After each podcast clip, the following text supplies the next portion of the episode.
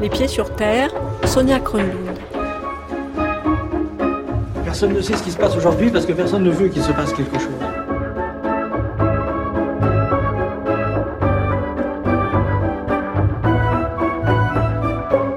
On l'appelle l'affaire du pain maudit. L'histoire se passe en 1951 à Pont-Saint-Esprit dans le Gard.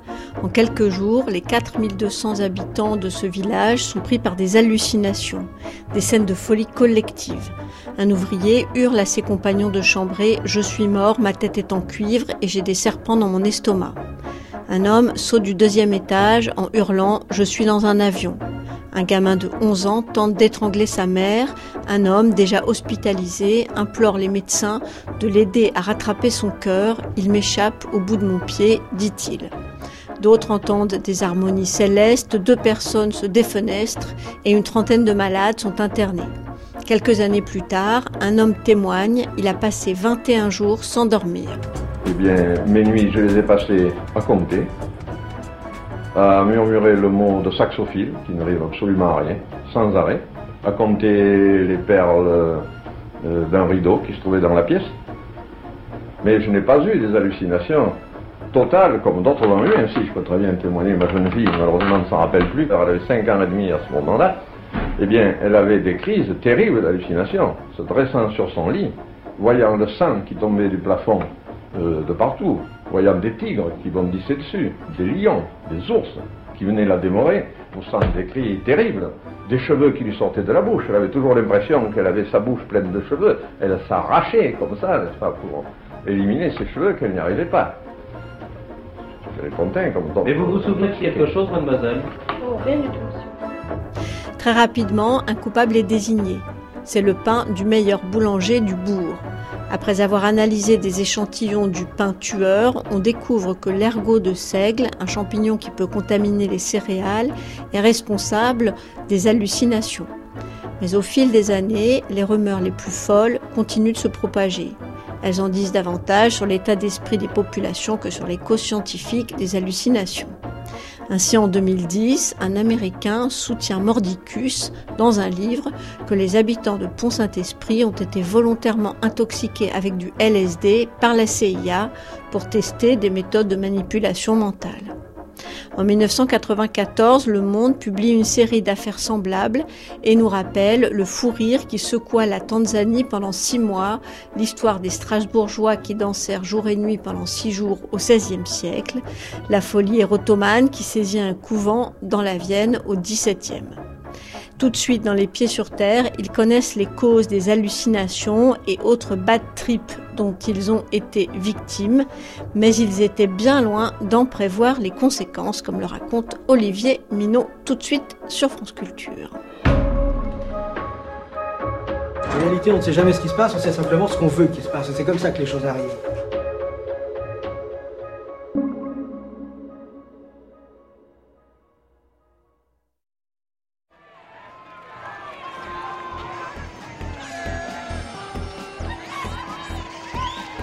Je m'appelle euh, Olivier, euh, j'ai 32 euh, ans et j'habite à Lyon. Hiver 2005, j'organisais une teuf à Genasse, dans une salle qu'on avait louée là-bas dans la zone industrielle.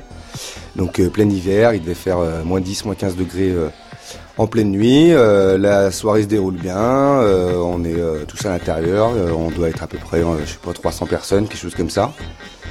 Un moment, je me retrouve du coup, enfin sur le parking, je vois des collègues qui venaient d'arriver, donc je vais à leur rencontre, tac, on discute un petit peu, on se rencontre et tout.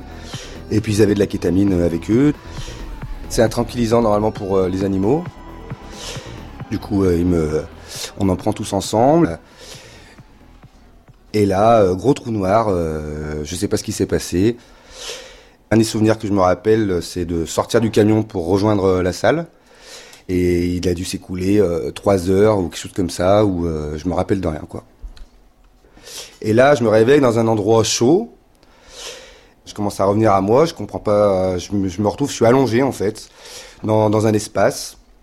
Et j'ai le souvenir d'avoir euh, une ventilation euh, très chaude qui me souffle dessus. Et là, je commence du coup à me redresser. Euh, première réaction, je crois c'est de me dire mais qu'est-ce que tu fous là? Qu'est-ce qui se passe? Je suis dans un espace noir, donc je vois rien en plus. Très rapidement, je commence à me dire oula, mais t'étais à la teuf. Puis je commence du coup à paniquer, à me dire mais qu'est-ce que tu fais là Donc première réaction être vraiment de voir si je me suis fait voler. Je regardais mes poches, j'ai toutes mes affaires sur moi. Je crois que la deuxième réaction, c'est de savoir si tu t'es fait violer, quoi. Mais bon, tout de suite, tu vois, j'ai senti que ça allait, quoi. Du coup, de ce niveau-là, quoi. Et du coup, je me, me relève, euh, je me relève dans cette pièce.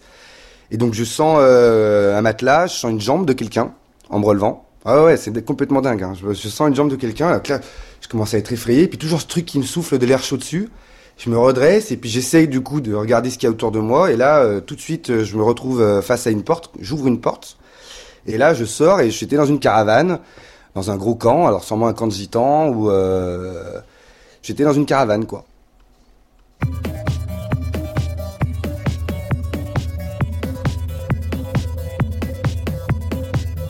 Stress.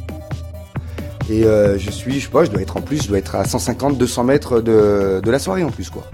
J'entends la musique au loin, dans une des salles, et je me dirige, mais il faut que je revienne à pied jusqu'à la salle.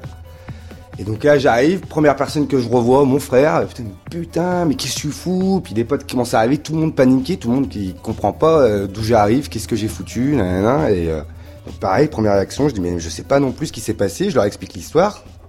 Puis du coup, je commence à dire mais putain, il faut que je retourne à cette caravane, il faut que je comprenne ce qui s'est passé quoi. Donc là, il me dit mais non, mais laisse tomber, c'est le chez des gitans là-bas. Enfin, tu vas pas retourner là-bas. Et je fais si, enfin franchement, je vais retourner voir le gars en étant honnête. Tu suis là, je suis net et tout, aller voir le gars. Et puis ça se trouve c'est lui qui m'a récupéré, il m'a vu allongé dans un coin, je sais pas. Je vais y retourner quoi. Donc on y retourne tous, les deux avec mon frère. Du coup un petit peu quand même euh, stressé. Enfin, puis je, vois vraiment exactement d'où je suis sorti quoi. Je vais taper à la porte de la caravane. Et donc là j'ai un gars qui sort, euh, qui comprend pas en quel but. Euh, qu'est-ce que vous voulez. Donc là, le mec, je lui explique. Je lui fais, bah, je suis désolé, je me suis réveillé euh, chez toi là, il y a, euh, il y a une demi-heure, un truc comme ça. Puis on regarde bizarre. Je, vois à sa tête qui, tu vois, qu'il il est pas au courant quoi. Et il me dit, mais qu'est-ce que tu me racontes? Je suis avec ma mère dans la caravane. Euh, et là, le mec, il nous a pris parce qu'il savait qu'il y avait la teuf à côté. Il nous a pris pour des chépères. Tu vois, il a fait non, non, mais dégagez, vous êtes raide et tout, nanana. Et il nous a viré. Donc, et, j'en ai pas su plus. et je saurais jamais au final, euh, ce qui a pu se passer, quoi. Après, c'est des suppositions. Euh, euh, moi, je pense que le, truc le plus possible, c'était que j'ai dû avoir très froid, voir cette caravane, du coup ouvrir cette caravane, sentir l'air chaud et vouloir me mettre en sécurité à un endroit chaud, quoi. donc j'ai dû m'allonger, dormir 2-3 heures, euh, peinard là, et puis me, réveiller et, du coup sentir une jambe, sûrement la, fin, même la jambe de sa mère, du coup en me réveillant heureusement que je me suis arrivé de moi-même, quoi, que je pense que je me suis pas fait euh, repérer par les gens de la caravane euh, avant de me laver, ça leur a fait bizarre encore plus à eux qu'à moi, quoi. Je saurais jamais vraiment réellement ce qui s'est passé, quoi. Mais, c'est bizarre, quoi, j'aurais pas pu aller au chaud tranquille dans la salle, euh, non. Est-ce que tu es sûr d'avoir vécu cette histoire, ou est-ce que c'est pas l'effet de la drogue? Ouais, ouais, ouais, ouais. Quand je me suis réveillé, j'étais complètement net, quoi. Je me rappelle vraiment m'être réveillé dans cette caravane, ça c'est sûr.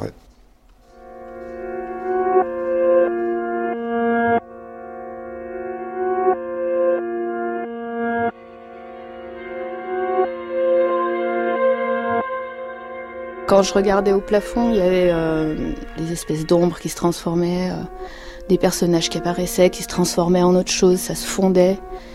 Toute une espèce de mise en scène euh, d'art contemporain. En fait, j'avais beaucoup de formes. Je croyais que j'étais tombée dans la rue à Lyon. Et après avoir trop bu, je tombais dans une espèce de coma éthylique.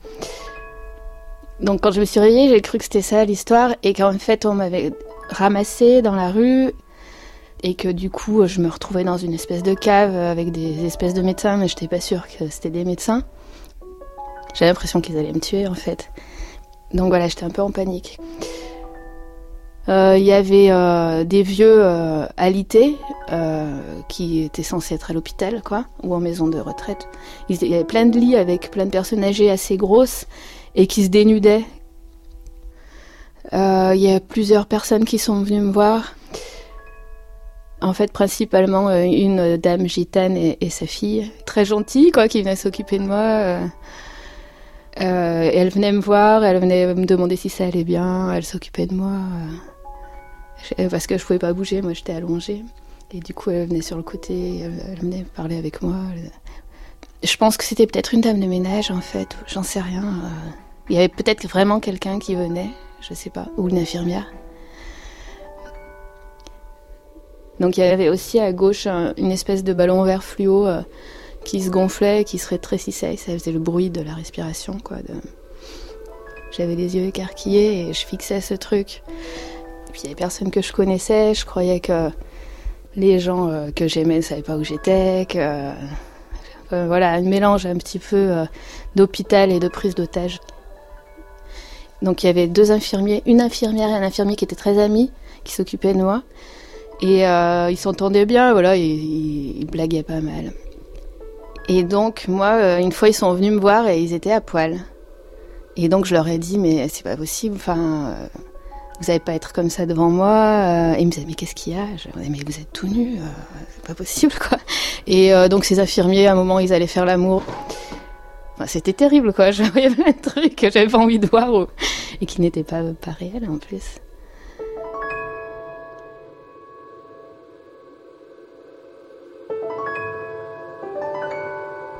Je m'appelle Magali, j'ai 36 ans. En fait, j'ai passé 10 euh, jours dans le coma à cause d'une opération qui s'est mal terminée. Euh, les médecins m'ont plongé dans le coma profond pour éviter les souffrances. Donc euh, c'est l'anesthésiste qui a géré les drogues pour que je reste dans le coma pendant 10 jours, sachant que je suis remontée à des moments, ils m'ont rendormie. Et donc quand je me suis réveillée, je cuvais les drogues en quelque sorte. Ça a duré euh, trois jours, la descente. Quand je suis redescendue, au bout de trois jours, j'ai eu un bien-être incroyable. Enfin, j'ai soufflé. C'est comme si j'étais sous tension, en fait, pendant trois jours, euh, vraiment euh, le cœur haut, quoi. Et comme je pouvais pas parler, j'ai essayé de communiquer avec les yeux. Il y avait eu une seule infirmière, bah, les autres ils étaient en train de faire des actes, donc je pense qu'ils étaient sur autre chose que la communication. Et il y a une seule infirmière qui essaie de communiquer avec moi, de comprendre ce que je voulais dire. Et euh, qui avait une voix euh, super douce. Et qui voyait bien la détresse dans mes yeux, en fait, parce que vraiment j'avais très peur. Et je comprenais pas. Et euh, je, suis, je pense que si on m'avait bien expliqué que si jamais je, je, ressentais des choses bizarres ou si j'avais des visions, c'était parce que j'étais droguée. Enfin, c'est vrai que j'avais pris de la morphine euh, lors d'une première opération où ils ne m'avaient pas endormi complètement. J'avais trouvé ça super agréable. Et non, ils m'ont dit non, non, mais c'est beaucoup plus fort que la morphine, ce que vous avez pris. Euh, ça doit être des... comme du LSD un petit peu, j'en sais rien. Il m'expliquait, l'infirmier, que c'était dans une armoire fermée à clé, euh, sous contrôle de la police. Après, pendant un mois, par exemple, j'ai pas supporté euh, qu'on me donne des livres, des bandes dessinées, avec euh, quelque chose d'à peine surréaliste. Ça me provoquait une souffrance énorme. Je sais pas, par exemple, une BD euh, où il y avait des chats qui parlaient. Ça, c'était insupportable pour moi. Après, j'ai mis un petit temps à supporter le, les choses irréelles ou surréalistes, quoi.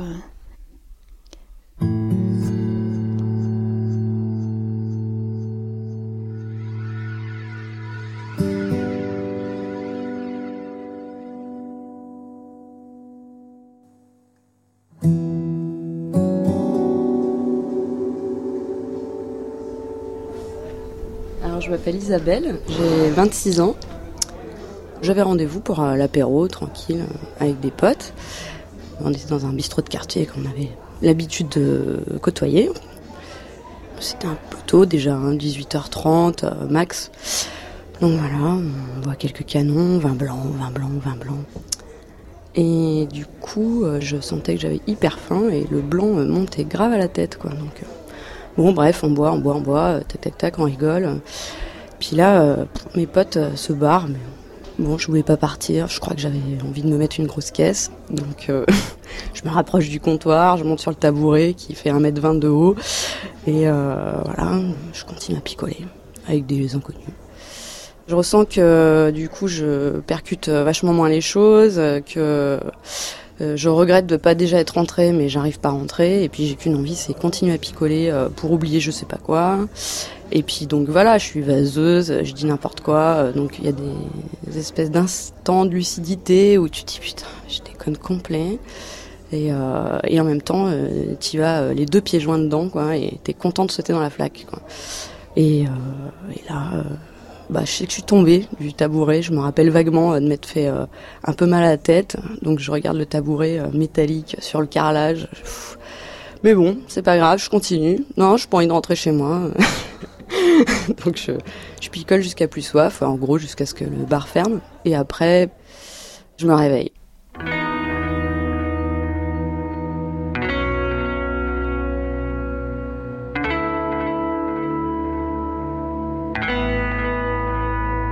Je me réveille mal au crâne, chez moi, dans mon lit déjà, c'est pas mal, mais pas toute seule. Donc, il y a un gars chez moi et tout, je regarde, il y a une espèce de sac valise à côté de, mon lit euh, que je connais pas. Donc je me lève et là, mais mal de crâne. horrible, puis sensation bizarre dans la bouche, quoi. Putain, qu'est-ce que j'ai fait encore?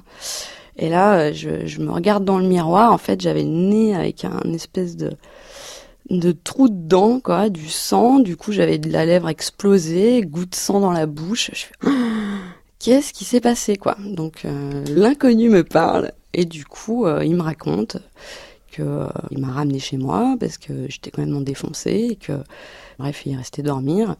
Et là je lui dis ouais et mon, nez là et ma bouche il fait bah là tu t'es explosé dans le gond de ta porte. Donc j'étais là dans ma tête ça tournait à 3000 à l'heure. Mais est-ce qu'il ment? Est-ce qu'il ment pas? Est-ce que je panique quoi. Panique complète. Et alors là, je me regarde dans le miroir encore une fois, je vois effectivement qu'il y a un bout de peinture écaillé dans mon nez, donc je l'enlève, et je retourne vers le gond de la porte, et je vois qu'effectivement il manque un bout de, peinture de l'autre côté, donc euh, voilà, je fais l'association. Après, pendant que lui il va pisser, je regarde vite son nom sur la valise, parce que je vois qu'il y a un petit, euh, un petit nom, prénom, donc j'étais là au cas où j'ai son nom, son prénom, je sais pas qui c'est, je sais pas d'où il vient, après voilà. Ce qui s'est passé dans la nuit, je ne le saurai jamais.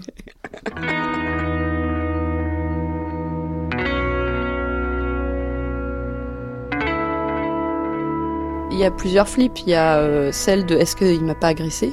Est-ce que c'est pas lui qui m'a tapé? Je sais pas, est-ce qu'il m'a pas violenté pour me ramener chez moi? Euh, Du coup, tu te dis, euh, est-ce qu'il a pas abusé de moi? Évidemment, physiquement, tu sens qu'il s'est passé quelque chose, donc tu te dis de quelle façon ça s'est produit? Est-ce que c'est moi qui ai complètement sauté sur la personne? Ou, ou est-ce qu'on m'a abusé? Voilà. Donc la différence, elle est ce qu'elle est, mais quand t'as aucun souvenir, t'as confiance en personne. T'es seul, triste et tu ressasses, tu ressasses, tu ressasses, tu cherches tes souvenirs. Tu cherches euh, des indices chez toi, tu cherches des traces de lutte, tu cherches tout ce que tu peux trouver comme indice euh, possible dans ton appart, euh, devant, dans l'entrée. tu essayes de voir si, je sais pas, il n'y a pas un truc qui te revient en refaisant la route en arrière, quoi, en remontant jusqu'au bar. Combien de temps j'ai mis pour rentrer chez moi, qui est à peu près à 2 minutes 30 du bar? Est-ce que j'ai mis 45 minutes? Est-ce que le mec je l'ai rencontré dans la rue, dans le bar. Il me dit que je l'ai rencontré dans le bar, mais finalement, je me rappelle pas. T'as des espèces de petits flashs, tu vois un peu des scènes, tu te rappelles de têtes de, de gens qui te parlent, mais ça reste flou, quoi. Euh, donc après, tu demandes aux gens, tu, il y a des gens qui t'ont vu, qui te racontent euh, des bouts de ta soirée, donc t'es là, ah ouais, d'accord. J'aurais jamais euh, la vraie réponse. Euh, t'as ce doute euh, que tu gardes au fond de toi puisque t'étais pas conscient. Donc du coup, je peux pas être rassurée sur ce qui s'est passé parce que je trouve que cet épisode, il a, il a vraiment marqué ma vie, quoi.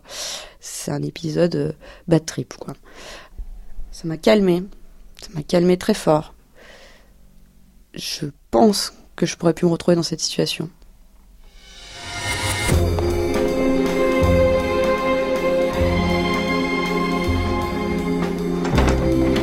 France Culture, les pieds sur terre. Yoshinto, 36 ans, 20 ans de LSD derrière moi. Alors c'était l'été 95, euh, si je me souviens bien, à La Rochelle, au Festival des Francopholies. C'était un peu c'était notre première sortie en festival, euh, toute une bande de potes du lycée, loin de chez nos parents, tout ça. Et donc un soir, euh, il y avait un concert dans une petite salle euh, dans la ville. Et il y avait la cousine d'un de mes amis qui était un peu plus âgée que nous. Hein. C'était une grande, elle devait avoir 22 ans, un truc comme ça. Et elle avait du LSD, quoi. Et nous, donc, on était tout excités euh, à l'idée de découvrir cette drogue mythique dont nos musiciens préférés avaient abusé. Ça se présentait sous forme d'une toute petite pastille en forme d'étoile, qui était noire. On gobe ça euh, au début du concert, là, puis on va voir le concert, tout ça. Bon, très vite le groupe euh, s'éclate un peu, et puis je me retrouve avec, euh, avec mon pote. Et la musique était vraiment très très entraînante, soudainement, quoi. Et on faisait un peu des bons, on sautait sur place en, rigolant très fort, extrêmement excité. Et puis les gens autour de nous, ils bougeaient beaucoup moins, enfin ils avaient pas l'air de, capter à quel point cette musique était entraînante. Du coup, ça commençait à nous agacer un peu d'être les seuls à faire des bons. Du coup, on s'est dit qu'on allait se promener, quoi. Alors, euh, on est sorti du concert. On a commencé à partir. On a pris la première rue à gauche, quoi. Puis encore la première à gauche. Et on a commencé à tourner comme ça. Et en fait, à partir de là, tout devient très confus, quoi. Alors, à un moment, on a entendu du jazz qui venait de derrière une fenêtre. L'un de nous a vu euh, un restaurant avec un groupe euh, de jazz qui jouait dans un coin. Et l'autre a vu une sorte de soirée avec des gens assis par terre qui mangeaient dans des assiettes en carton autour d'une chaîne euh, stéréo. toujours est-il qu'on a continué à, tourner en rond comme ça autour du pâté de maison, et on passe devant un groupe de gars. Et là, il y en a un qui se retourne. Il était très grand, il faisait plus de 2 mètres, je pense. Quoi. il avait une tête de lion. Et il me regarde droit dans les yeux comme ça, et il me dit d'un air très sérieux Tu veux pisser dans ma pochette? Et là, bon, je reste un peu euh, interloqué, quoi, devant ça. Je me dis non, euh, non, merci, mais par contre, j'ai super soif. Euh, je réponds un truc comme ça, quoi. Et là, j'entends une, sorte de grosse détonation, vraiment un gros coup de tonnerre, quoi. Tout devient violet. Tout est au ralenti. Et là, je commence à me rendre compte que j'ai plus trop d'équilibre et tout, que je ne me rappelle plus ce que je fous là que ce type avait sûrement pas une tête de lion pour de vrai, quoi. Alors, je m'assois, je regarde mes pieds, mes pieds qui gonflaient comme ça de façon à alterner, quoi, un peu comme des ballons. Cette pensée un peu panique euh, qui me fait dire, ça y est, je suis devenu fou, quoi. Comment je vais pouvoir euh, raconter ça à ma mère et tout, en rentrant du festival. Donc je fais part un peu de mon désarroi euh, à mon pote et tout, et je me rends compte qu'il est exactement dans le même état que moi, que pareil, il est complètement paumé, il sait pas ce qu'on fait là. Bon, au bout d'un moment, on se dit, le plus simple, euh, c'est de retourner au concert, de retrouver nos potes, et puis, à partir de là, tout ira sûrement mieux, quoi. Donc on retourne au concert, on arrive jusque devant la salle, et en fait là, la porte est fermée, quoi. Il y a des gens qui traînent un peu devant, on leur demande et tout, et ils nous expliquent que le concert est fini depuis plusieurs heures déjà, et que c'est fini. Donc, euh, il semblerait qu'on ait passé à peu près 5 heures à faire le tour du pâté de maison.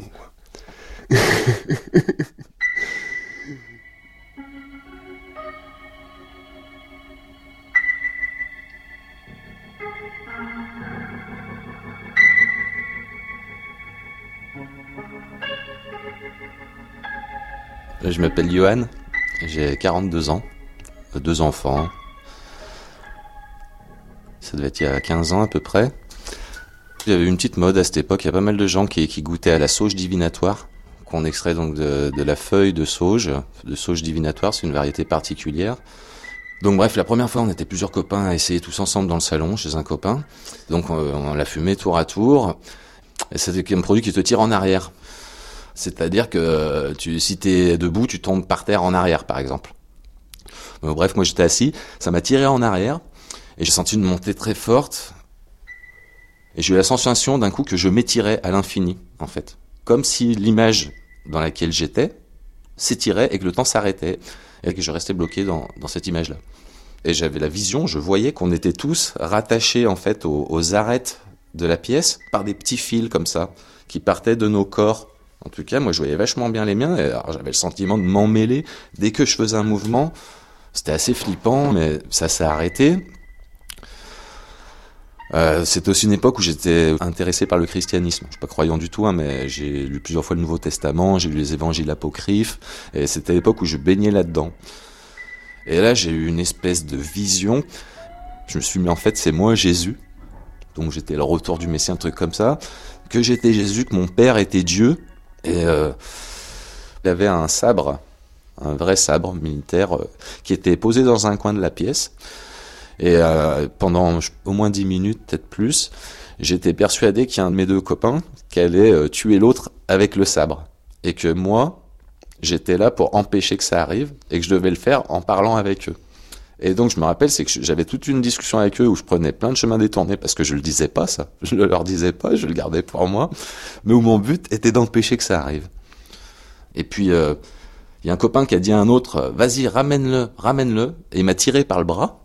Et le fait de me relever, le, le trip s'est arrêté.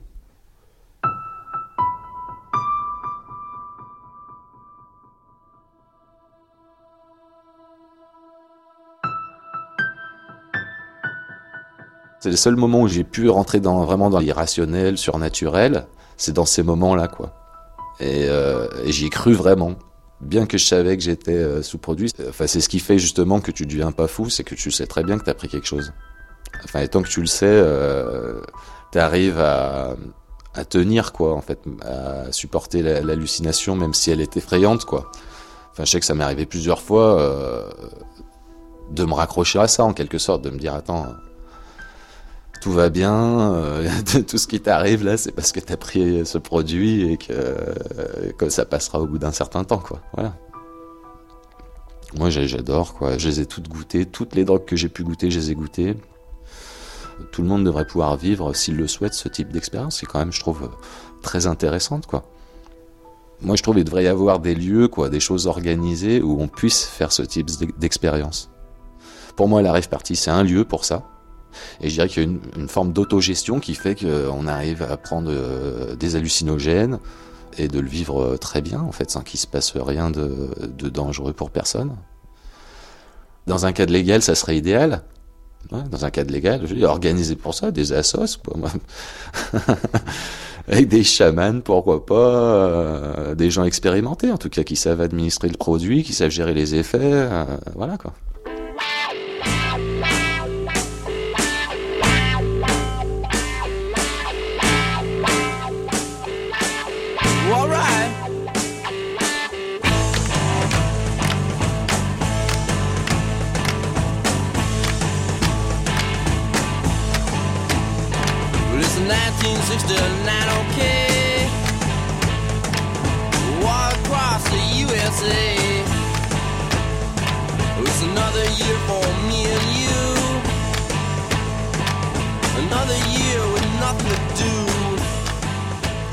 C'était Bad Trips, un reportage d'Olivier Minot réalisé par Emmanuel Geoffroy avec un coup de main de François Connac. Merci à Joe l'Indien, à Marc, Anne, à Agnès, à Pierrot et à Laurence et Jeanne de Lecroix et Camille Richir qui sont les attachés de production cette semaine des Pieds sur Terre et c'est Nino Lima, notre stagiaire.